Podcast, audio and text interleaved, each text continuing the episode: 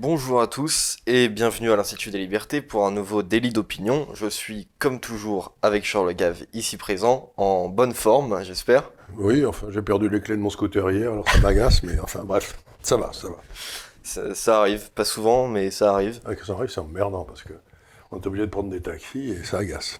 Ouais. Alors, euh, cette semaine, on a eu euh, un sujet d'actualité qui tournait pas directement autour de Zemmour, du coup, on va aller direct à l'essentiel. C'est donc euh, la mort de Bernard Tapie, et je me demandais, qu'est-ce que vous retenez du personnage?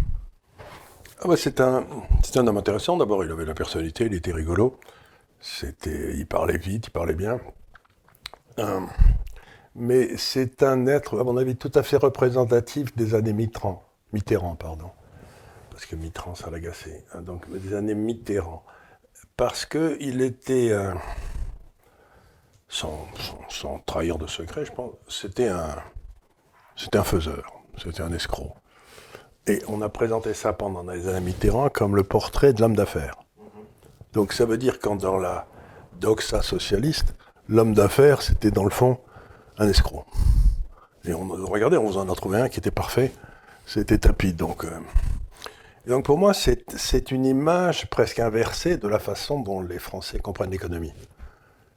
C'est-à-dire que les gars qui, sont qui font de l'argent, comme euh, lui, il faisait de l'argent en, prenant des affaires et en les vidant de leur substance et en la mettant en faillite en trois ans, ce qui est à la portée d'une intelligence moyenne. Mais je ne crois pas qu'il en ait jamais développé une. Et, euh, et donc c'était tout à fait extraordinaire parce que vous disiez, voilà le mythe que les Français, que la classe dirigeante française, les socialistes, présentent comme l'entrepreneur.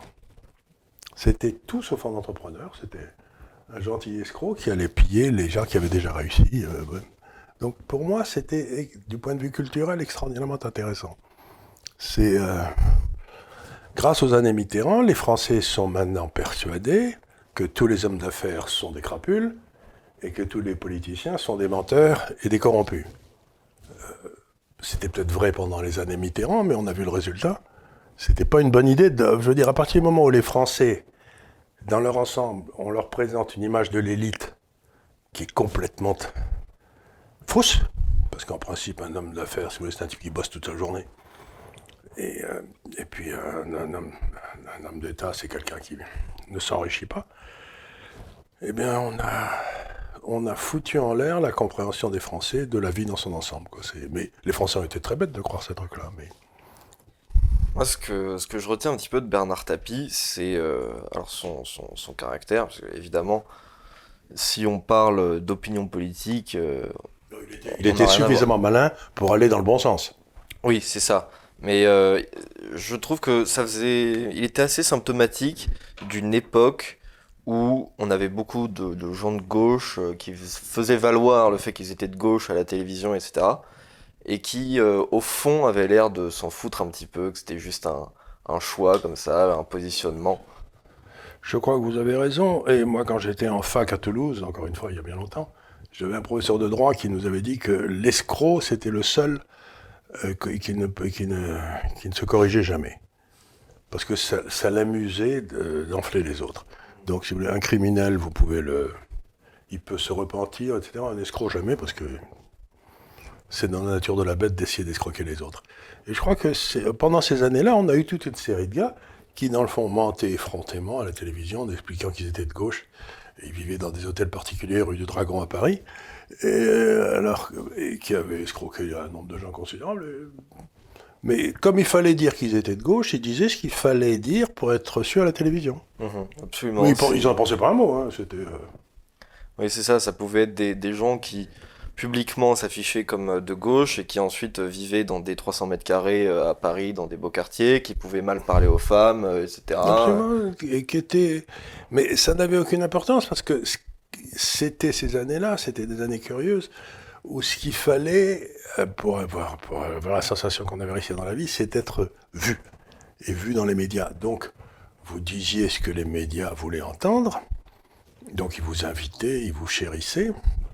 Et puis voilà, quoi, c'était, c'était le règne de l'apparence sur la réalité. C'est ça, c'était euh, l'apparence qui comptait. Ensuite, il n'y avait pas une volonté profonde de, d'essayer d'être vertueux. Oh, mais bien sûr que non. Et en plus, euh, Tapi, les affaires qu'il a repris, elles ont toutes plus ou moins périclité, sauf euh, Adidas, où j'ai pas très bien compris ce qui s'est passé, mais c'était un. Si vous voulez, j'ai connu des gens qui. Euh, prenons un autre exemple, un type comme Bernard Arnault. Bernard Arnault, c'est à peu près le même moment, dans les années 80, où il a commencé vraiment à racheter des entreprises. Et il en a fait un empire mondial.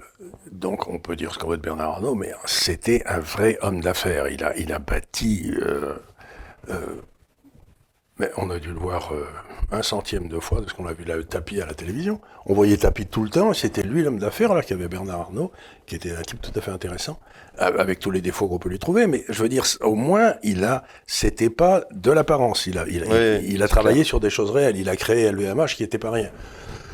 Donc je suis, absolument bluffé de cette espèce de... On a vécu pendant les années Mitterrand dans un théâtre d'ombre. Ouais.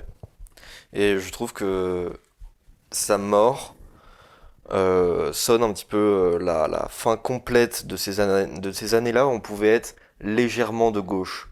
Aujourd'hui... Euh, on pouvait être, pas je dirais légèrement, on pouvait être officiellement de gauche et dans le fond s'en foutre un petit peu. Être une crapule totale sans ça, mais c'était pas grave, quoi. Hmm. C'est ce qu'était Mitterrand, pour finir. Hein. Complètement. Et euh, je trouve que là, on est vraiment passé complètement à autre chose. Aujourd'hui, on voit que la gauche, elle, euh, elle est très très dure avec ceux qui ne sont pas assez à gauche. Mais on sait plus ce que c'est d'être à gauche. on sait plus ce que c'est. Moi, les gens me disent, ben, je, demande aux gens, mais qu'est-ce que c'est que la gauche aujourd'hui? Et comment vous la définissez? Moi, j'ai aucune idée. Oui, c'est sûr que ça, ça évolue énormément et euh, la gauche en fait euh, va de plus en plus à gauche. Euh, du coup, on y retrouve ben, aller de plus en plus à gauche, c'est aller vers un truc aussi aussi antiféministe, antidémocratique que la religion musulmane. Bah, Est-ce que c'est ça aller à gauche? Ben, si c'est ça, ben, c'est pas ma gauche. En tout cas, ça n'était pas la gauche de mon père. Et donc, aller à gauche, ça veut dire quoi? Ça veut dire être anti-israélien? Mais pourquoi je devrais être anti-israélien? C'est vaguement une démocratie, alors que dans les autres pays, il n'y en a pas un. Donc ce que je veux dire par là, c'est qu'on me dit, je vais à gauche parce que euh, j'aime les damnés de la Terre, mais bouge pas, les damnés de la Terre, euh, ils, sont, ils sont damnés tout seuls, c'est de l'incompétence, c'est pas de la malédiction. Et puis il y a une, une, influence intellectuelle euh, de la gauche qui vient beaucoup des universités, notamment en Amérique du Nord, euh, aujourd'hui de plus en plus. Ça, c'est la déconstruction et tout ces trucs-là. Et, et, du coup, ça vient. Il y, y, a beaucoup de nouveaux concepts qui apparaissent euh, chaque mois avec des gens qui se sont dit oh là là, mais si j'inventais euh, une nouvelle forme d'oppression qu'il fallait combattre, etc. Donc on va à chaque fois. Le meilleur, le meilleur pour, pour démonter tout ça, c'est encore Bloc Côté là quand il parle aussi bien dans ses livres que quand il parle à la télé française. Il est énorme. Il est énorme. Et là hier, je l'ai entendu parler de tout ce qui était le racisme anti-blanc, tout ce qu'il disait était parfaitement juste. Mais par exemple, être de gauche aujourd'hui, est-ce que c'est être raciste? Parce qu'ils le sont tous, mais contre les blancs, les hommes blancs. Donc, pour moi, la gauche, c'était l'antiracisme. Pas vraiment, mais enfin, c'était un peu leur, leur, chevaux de bataille. Donc, comment peut-il maintenant, comment peut-il devenir raciste et continuer à dire qu'ils sont à gauche? Bah, c'est parce que c'est ils ont inventé aussi le bon et le mauvais racisme. C'est-à-dire que, en fait, il y a, y a un concept qui se mord la queue, c'est le concept du racisme systémique. C'est-à-dire que. Ah, ben on peut pas prouver que ça n'existe pas, alors bien, c'est facile. Bah, en fait, il y a, y a une, une aporie intellectuelle là-dedans parce que si un racisme n'est pas systémique, alors ce n'est pas du racisme. Alors j'ai envie de dire, pourquoi préciser qu'il est systémique? Puisque s'il si, si, n'est pas systémique, alors ce n'est pas un racisme. Ça veut dire que le mot systémique ne sert à rien. Donc, euh, si, ce n'est à montrer que ce n'est pas prouvable. Vous savez ce que disait ce bon Karl Popper? Il disait, une théorie dont on ne peut pas prouver qu'elle est fausse, c'est une religion. Si on ne peut pas prouver que c'est faux, c'est pas de la science, c'est pas, pas de la réalité. Donc on est dans un monde très curieux où on vous annonce que le monde blanc est par définition raciste, parce qu'il est blanc, bon, très bien, et qu'il n'y a que lui qui est raciste. Bon, c'est une théorie, mais je ne peux, peux, pas prouver qu'elle est fausse, puisque il n'y a pas de moyen de prouver qu'elle est vraie ou qu'elle est fausse. Enfin, je dire, ils disent, parce que dans la théorie, il y a l'idée que ça n'est pas prouvable. Même si moi, blanc, homme blanc, je dis que je ne suis pas raciste, dans le fond, je, je ne sais pas que je suis raciste. ah, comment puis-je être responsable de quelque chose dont je ne sais pas que c'est fait partie intégrante de moi c'est... Mhm. Oui, bah, il y a énormément de concepts, d'ailleurs depuis maintenant un, petit paquet de temps, euh, qui sont en fait juste des postulats de principe. Par exemple, un criminel est un criminel, et alors vous avez un sociologue de gauche qui va vous expliquer que c'est un criminel parce que la société a été méchante envers lui. Bah, on peut pas le prouver, non, mais on suppose que c'est vrai, du coup euh, c'est vrai. Bon bah euh, d'accord. Non mais en plus, si vous avez une famille, euh, mettons philippine ou chinoise à Paris qui vit dans des conditions très difficiles, et puis une série de familles maghrébines, il y aura très peu de criminels chez les Philippins et chez les Chinois, et il y en aura peut-être chez, chez les Maghrébins. Donc, euh, vous vous dites, euh, bon, ben alors, euh, qu'est-ce que ça prouve? Tout à fait. Bah, ils expliquent beaucoup que la pauvreté est en fait le, le, facteur principal générateur de criminalité. Si c'était vrai, la, la profession la plus criminogène qui soit, ce serait agriculteur. Or, c'est pas du tout ce qu'on observe. Non, c'est pas ce qu'on observe. Et en plus, c'est pas vrai. Toutes les études statistiques montrent que, la, criminalité a une origine qui est essentielle la plupart du temps, c'est l'absence du père. C'est pas pas le niveau de revenu, c'est l'absence du père. Donc voilà. Non, mais enfin, je veux dire, tout ça, ce sont comme vous dites, c'est des postulats. Et si vous n'y croyez pas à ces postulats, vous êtes de droite, parce que c'est comme ça. Mais euh, donc ça veut dire que si je m'attache aux faits et à la démonstration par les faits, je suis de droite. Si je crois au calembredaine, je suis de gauche. Euh, bah, c'est déjà ce que disait Ronald Reagan. Il disait la différence entre la droite et la gauche, c'est que les républicains y croient en Dieu et les démocrates y croient au Père Noël. Bon. C'est pas mal. Bon, on a commencé sur Bernard Tapie, on finit sur l'antiracisme. C'est, Mais lui, il a fini par se faire casser la gueule d'ailleurs. Oui, justement. Juste avant de, juste avant de mourir, il s'est fait ratatiner la figure. Alors qu'il disait au gars qui lui tapait dessus, mais je vous ai toujours, vous avez toujours été favorable. À la foutre, il lui tapait dessus quand même. Et voilà, et un, un de ses agresseurs lui a répondu, euh, on s'en fout, c'est fini ce temps-là. Entendu, c'est fini ce temps où tu pouvais être un, blanc de gauche paternaliste et, euh, être notre, bon maître. Maintenant, on te tape comme les autres. Et maintenant, euh, on est à égalité, voire même on est au-dessus de toi. Du coup, euh, tu dois te soumettre. Et ça, ce, genre de, de, fait divers force un petit peu les gens à choisir entre se faire agresser comme ça, même si on est de gauche. D'ailleurs, c'est arrivé la semaine dernière avec un couple à Lyon, où la fille du couple euh, croyait profondément au privilège blanc. Elle ne pensait pas que le racisme anti-blanc pouvait exister. Elle se fait casser la gueule parce qu'elle était blanche. Casser la gueule, euh, et ses agresseurs la traitent de sale guerre, de sale blanche. je peux vous dire qu'après ça, euh, elle a fait un tour à 180. Qu'est-ce que c'est qu'un conservateur? C'est un homme de gauche qui a, qui a, été attaqué dans un, dans un ghetto, comme on disait autrefois aux États-Unis. C'est sûr qu'aujourd'hui, on voit beaucoup de gens de gauche qui dévient vers la droite, on voit beaucoup moins l'inverse. Euh, deuxième sujet, euh, Eric Ciotti a dit que, d'ailleurs il l'a réitéré parce qu'il l'avait dit déjà il y, a, un mois, il a dit qu'en cas de second tour, Marine Le, euh, pas Marine Le Pen, Zemmour, Macron Zemmour, il voterait Zemmour. Alors, ce qui est intéressant, c'est pas tellement ce que vote Eric Ciotti, j'en ai à peu près rien à foutre, mais ce qui est intéressant, c'est que aussi euh, bizarre que ça paraisse, Zemmour, tout en étant plus radical que Marine Le Pen, est plus socialement accepté. C'est plus socialement acceptable de dire je vais voter Eric Zemmour que je vais voter Marine Le Pen. C'est quand même... Euh, je, trouve que ça montre que la stratégie de dédiabolisation de Marine Le Pen, non seulement euh, est critiquable, mais ne sert à rien au final. Je, crois que la dédiabolisation, c'était d'essayer d'apparaître comme une bonne personne. Et les gens, je me trompe peut-être, hein, mais là, les gens, dans le fond, méprisent Marine Le Pen parce que ça n'est pas une intellectuelle.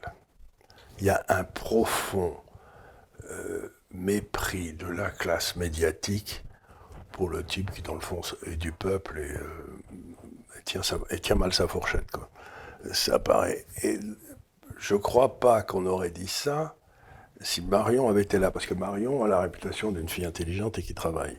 Tandis que Marine, elle a quand même la réputation de quelqu'un qui est un peu plan-plan, quoi, qui est pas.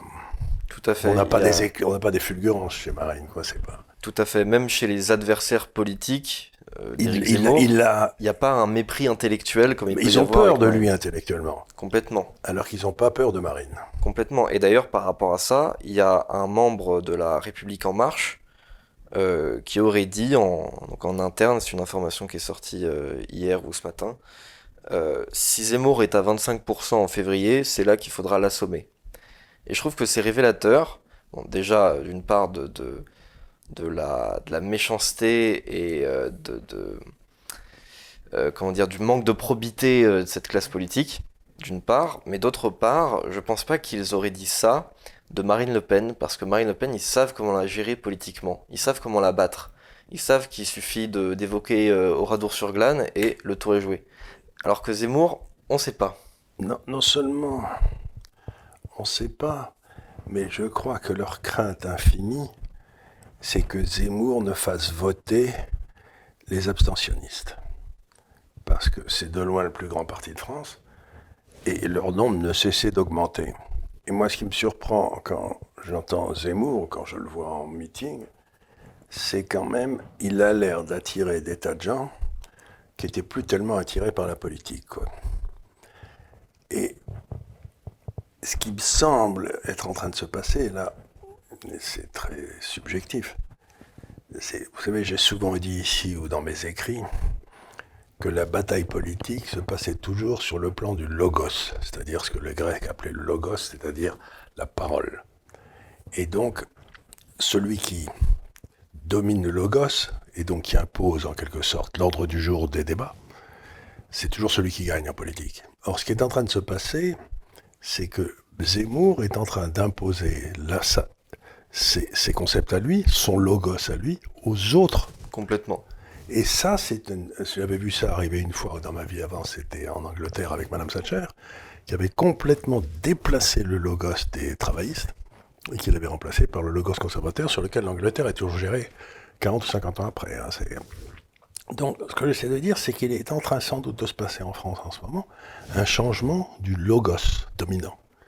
Et qu'à l'origine de ce changement, il y a Zemmour. Et, et pour moi, c'est une révolution. C'est une révolution hallucinante. Voilà. Ce qui s'est passé en un mois, il a en un mois reconfiguré toute la droite française. Mais il a réussi le, le- le- le logos, la, la façon de parler. Ouais, complètement. Et maintenant, on a, on a ces éléments de langage. J'ai vu hier, il était chez euh, Laurence Ferrari. Et euh, dans la fin de l'émission, euh, il y avait d'autres intervenants, par exemple euh, François Pupponi, qui est maire de je, ne sais plus quel, quel coin, qui est quand même un ancien du Parti Socialiste. Et alors François Pupponi, au bout de deux minutes de conversation, même pas, lui dit Oui, effectivement, il y a un remplacement de population, machin. Moi, je me, suis arrêté devant ma télévision. Je me non, non, non, non, tu peux pas, tu peux pas juste dire ça. Il y a trois ans encore, parler de grand remplacement, c'était limite criminel. C'était aller dans le Gers et, re- et retourner vivre tout seul, quoi. Complètement. Et là, on a un maire euh, socialiste qui nous dit oui, effectivement, il y a un remplacement et qui balaye ça d'un revers de main. Genre, euh, oui, bon, maintenant on le sait. Dis, non, non, non, non, il y a, il y a deux ans, on le savait pas. Oh, dans- on le savait. Enfin, nous, on le savait, pas, mais- on n'avait pas le droit de le dire. Voilà, il y, avait 20% des gens qui, qui le savaient, qui l'avaient conceptualisé, etc. Là, il, il dit ça comme si c'était une banalité absolue.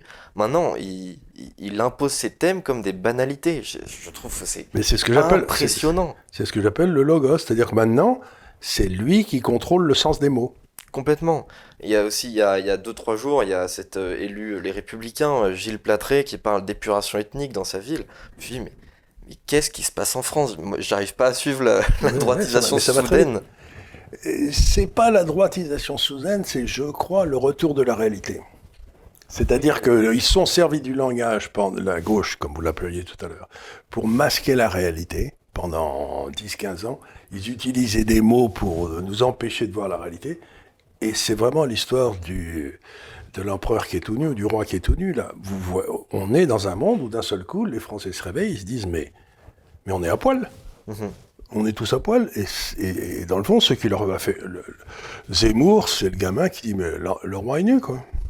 Et, et donc, comme, euh, comme réaction à ça, euh, il semblerait que les républicains changent euh, leur euh, cheval de bataille. Au départ, ils étaient plus sur une alternative Bertrand Pécresse. Et apparemment, il semblerait dire privilégier Barnier. Vous voulez dire, ils vont passer de Sérapin Lampion et Bécassine à. à- comment, comment on pourrait l'appeler Barnier? C'est vraiment le, le grand méchant mot. Euh, écoutez, c'est une plaisanterie parce que si euh, l'un des problèmes de la France aujourd'hui, c'est sa souveraineté, sans parler de son identité, on vient de parler de son identité, mais la souveraineté. Euh, Barnier n'a cessé depuis 40 ans d'œuvrer à- à- au fait que la France transférait ses souverainetés les unes après les autres vers l'Europe. Complètement. Donc voir ce gars arriver en disant euh, bon c'est pas grave, je me suis trompé pendant 40 ans, mais maintenant j'ai compris. Euh, non, vous allez pas demander à- au général qui a présidé la défaite en 1940 de commander le débarquement en Normandie, quoi. Faut pas rigoler. Pendant 40 ans, il a appris à chaque pays de l'Union européenne qu'il fallait euh, concrètement fermer sa gueule euh, face aux institutions européennes. Et aujourd'hui, il nous apprend qu'il faut braver les institutions, même si elles vont euh, contre nous. C'est hallucinant comme mais c'est même pas croyable. culot. Par exemple, j'ai vu aujourd'hui qu'en Pologne, je connais rien à la Pologne, etc., mais ils ont l'air d'avoir des ennuis avec la Cour de justice européenne.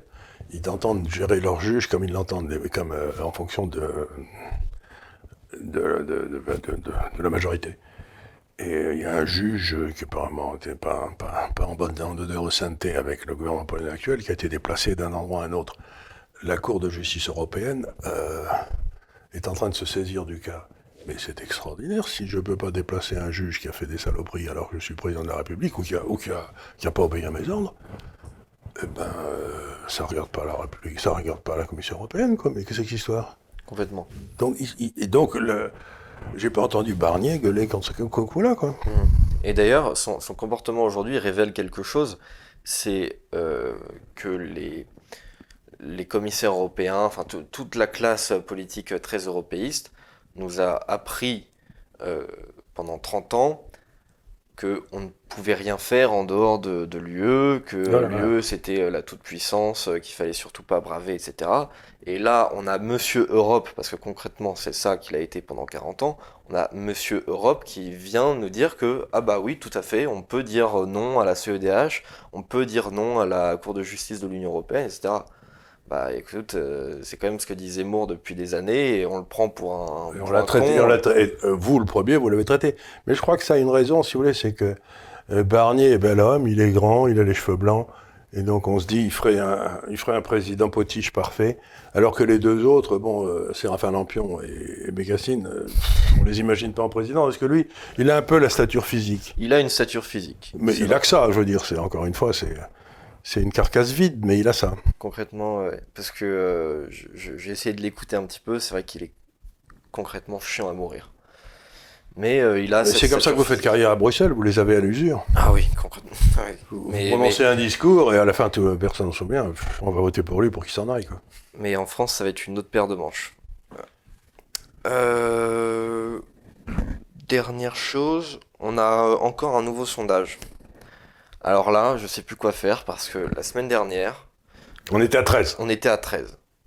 Et pour rigoler, je disais on va prendre un petit peu d'avance, euh, puisque chaque semaine il prend 2%, euh, je dis euh, on- bon on va le mettre à 15. Bon, il est à 17. Oui, il est à 17. Euh, Il est à 17, Marine Le Pen à 15, Bertrand à 13, donc euh, il serait qualifié au second tour selon ce sondage. euh, et Papa Harris. Le Pen voterait pour lui.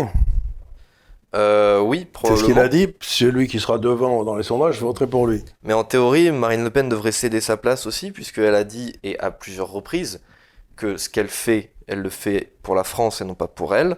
Et donc si un jour il y a euh, un candidat du camp, euh, on va dire, national, qui est mieux placé qu'elle, eh bien elle céderait sa place.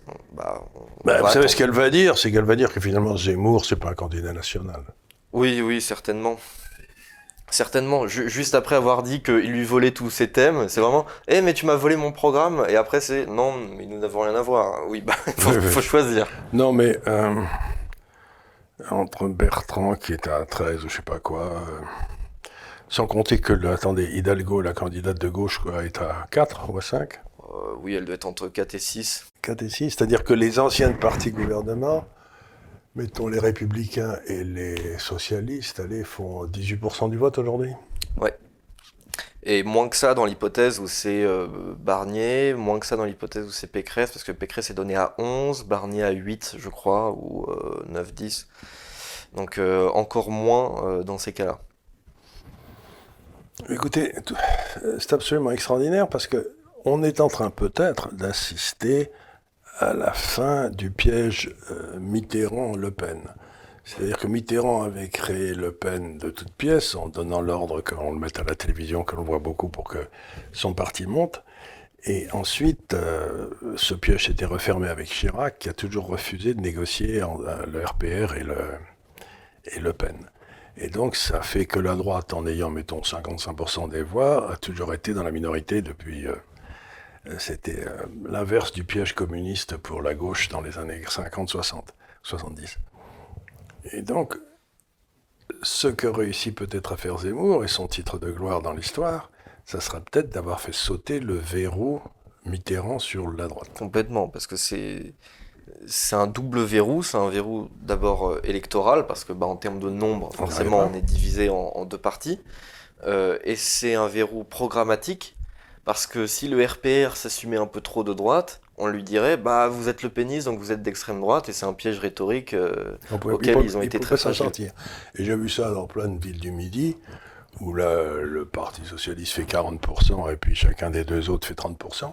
Et le Parti Socialiste gère la ville depuis 30 ou 40 ans parce que les, les Républicains et les, et les, les Le Penistes ne peuvent pas se voir. Quoi. On a bien vu ça aux dernières régionales où la plupart des. quand, quand le candidat Les Républicains euh, devait euh, affronter euh, le, le, le, candidat du Rassemblement national, euh, il se mettait avec toute la gauche derrière, plutôt que de se dire euh, bah, on va s'allier, comme ça on a directement une majorité, on est tranquille. C'est euh, Renaud Muselier, je sais plus si c'est Muselier ou Bertrand, qui, je, crois que c'est Xavier Bertrand qui disait préférer être avec les communistes qu'avec les identitaires. Je trouvais que quand même mettre sur le même plan cette idéologie qui a tué des millions de gens, des dizaines, voire une centaine de millions de gens, et le fait de vouloir une forme de continuité historique dans, son pays, dans sa civilisation, c'était une faute morale euh, que j'aurais du mal à décrire avec de simples mots. Oui, et ça veut dire que ça lui interdit d'être élu. Ça lui interdit d'être élu, parce qu'il peut peut-être aller gouverner dans le Nord avec les communistes, mais il peut pas. Euh, il peut pas.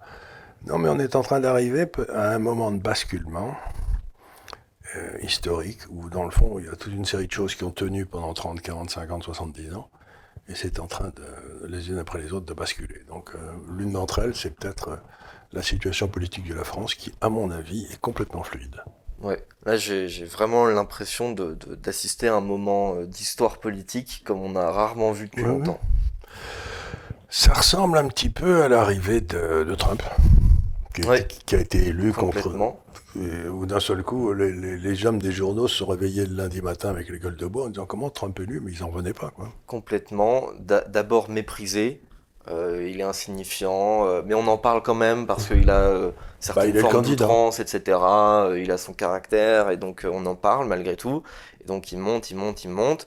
Euh, au sein de la droite, euh, au début, il est un petit peu méprisé parce que quand même l'appareil républicain euh, avait été néoconservateur pendant des années. Donc c'était. Et puis ils, essayaient, toujours de s'accorder avec leurs copains démocrates parce que c'était Il fallait être prêtre de l'assiette au beurre, quand même. Complètement, avec ce que, ce que Eisenhower appelait le, complexe militaro-industriel, etc. On partout. Euh, donc euh, on fait, euh, on s'accorde avec une forme de progressisme venu de la gauche et nous en échange on va pouvoir faire des guerres tranquilles sans, se faire emmerder politiquement. et des gens qui étaient dans cette veine-là depuis 20, même 30 ans, se sont mis à être ultra conservateurs avec Trump parce que c'était la, la, droite qui gagnait. Quoi. Et là, Zemmour est en train de, de, montrer quelle droite peut gagner, et c'est surtout pas une droite complexée, au contraire, même j'ai l'impression que depuis quelques jours, il y a une prime à la radicalité. Oui. Donc il est en train d'inverser complètement les codes de la communication politique. C'est hallucinant. Et c'est très intéressant parce que du coup, on voit des tas de pauvres gars qui, dans les radios et les télévisions, se mettent à proférer des, des mots qu'ils n'avaient plus proférés depuis euh, 30 ans, je sais pas, nation. Dans quelques temps, il y en a quelques-uns qui, à mon avis, vont parler d'honneur. C'est une notion qui va revenir sur le devant de la scène. Ce serait une bonne chose. Oui, ça ne nous ferait pas de mal. hein. Ouais, ça ne ferait pas de mal. Et donc euh, la, la deuxième partie du sondage qui était aussi intéressante, c'est que euh, donc euh, c'était l'institut euh, Harris, Harris Interactive, qui avait testé l'hypothèse du second tour entre Macron et Zemmour. Alors Macron serait gagnant à 55-45, ce qui est un écart euh, quand même euh, assez large euh, quand c'est effectif le jour du- d'une élection. Mais enfin, moi, du coup, mon C'était le, réflexe... le, le sondage pour Madame Clinton contre Trump. Même l'avant-veille de la de l'élection. Absolument. Bon, après, il y avait euh, après le système américain, C'est un euh, peu il est pas, il est pas global, donc. euh, mais oui, c'est tout à fait intéressant. Et moi, ce que j'ai regardé juste après ça, c'est la liste des sondages euh, du second tour de 1981. Et à la même époque, Giscard est donné à 57, voire même 59% Voilà. face à Mitterrand. Et, et finalement, ça n'a pas été ça le résultat. Finalement, le résultat n'a pas été tout à fait ça, et, et l'histoire a, a bien changé. Donc, euh, est-ce que vous pensez, que moi très franchement, il y a, il y a quelques mois, je me disais que Zemmour, euh, de toutes les manières, c'était une bonne idée, parce Ouais. que il allait peut-être reconfigurer la droite, il allait au moins euh, parler de certains thèmes, euh, même si c'était une candidature témoin, c'était pas inintéressant. Et là, c'est en train de devenir beaucoup plus grand que ça, en très peu de temps. Et est-ce que vous pensez qu'il peut gagner? Euh, moi, je pense honnêtement, non seulement qu'il peut gagner, mais qu'il va gagner. Parce que je ne crois pas, mais une seconde, que euh, le président de la République actuelle soit à 24%. J'ai- Je me balade partout en France, j'écoute les gens. euh, me- on me dit toujours, il y a que moi qui parle. Mais enfin, j'écoute de temps en temps.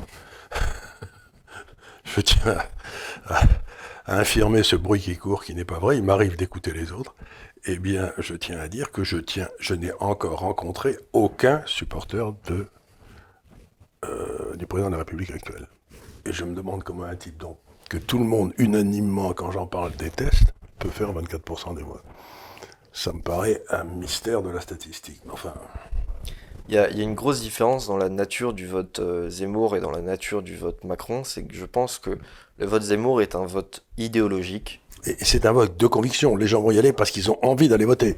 complètement. Les, les votes de Macron, ils vont y aller en traînant les pieds parce que la pêche est fermée ce jour-là. Le, le vote de Macron, c'est un vote sociologique. C'est euh, les étudiants qui aiment bien prendre des spritz euh, en terrasse ou euh, les boomers qui ont peur du Covid. Ils se réfugient chez Macron parce que c'est le candidat du statu quo. On n'a pas trop envie que la société change. On est bien dans nos habitudes, dans notre confort euh, au quotidien. Et donc, euh, on vote Macron par réflexe et pas du tout par conviction. Oui, c'est- pas du tout impossible. Moi, je, je ne connais personne qui aime Macron. Enfin, je veux dire, qui soit séduit par Macron. Je connais des tas de gens qui, vont euh, comme un âne qui recule, quoi. Moi, j'ai déjà vu, euh, j'ai déjà vu certains de ces énergumènes. Alors, j'ai essayé de comprendre le phénomène. Comment ça se fait Parce que quand même, moi, ça, me saute aux yeux. Je veux dire, euh, normalement, pour le commun des mortels, ce qui se passe depuis 5 ans en France, c'est quand même euh, hallucinant. Et c'est dans la continuité de ce qui s'est fait 40 ans avant. Donc, le candidat du nouveau monde, j'y crois pas tellement. Euh, et essayé de savoir en quoi euh, il était fantastique. Et j'avoue que là, pour le coup, j'ai pas trop eu de réponse. Donc c'est oui, il est génial. Ah oui, alors expliquez-moi en quoi il est génial.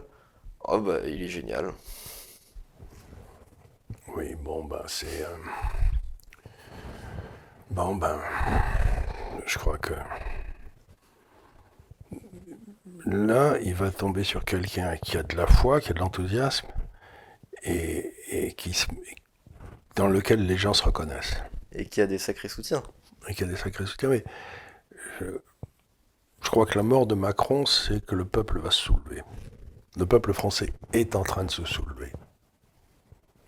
Hmm. Ouais, très franchement là ça faisait plusieurs mois, voire même plusieurs années Qu'on espérait. que, que je me disais est-ce que, euh, est-ce que là c'est pas vraiment la fin quoi Ah ouais, Parce qu'à chaque fois on se dit euh, oui la France est toujours relevée dans son histoire. Je dis oui peut-être jusqu'ici. Mais peut-être que là, c'est la fin. Les, les nations ne sont pas éternelles. Nous Peut-être que là, autres nations savons que nous sommes mortels, comme disait Valérie. Absolument. Et Donc- donc, je me disais, est-ce que là, c'est vraiment la fin Eh bien, Et- peut-être pas. Et ben là, peut-être pas. Peut-être Là, je pas. commence à y croire. Voilà, ben, m- moi je suis vieux, et pour la première fois depuis 40 ans, depuis l'élection de Mitterrand, tiens, il n'est pas exclu que le peuple français, que la- le peuple de France se soulève. Ce serait intéressant. Ce serait très intéressant. Et je crois que c'est euh, une très bonne conclusion pour cette émission. Donc, euh, soulevez-vous. Ne laissez pas votre pays euh, Soulevez-vous, mais dans l'ordre, par les autres. et allez voter. Je veux dire, euh, c'est pas la peine d'aller casser les préfectures, ça sert à rien. Euh, mais euh, sou- soulevez-vous, euh, euh, vous les gilets jaunes, vous tout le monde, mais Soulevez-vous intellectuellement. intellectuellement et, sortez de votre période de- d'acceptation d'être dominé. Complètement. Je conclus donc cette émission là-dessus, sur ce beau message. Je vous dis donc à la semaine prochaine pour un nouveau délit d'opinion avec Charles Gave. Merci.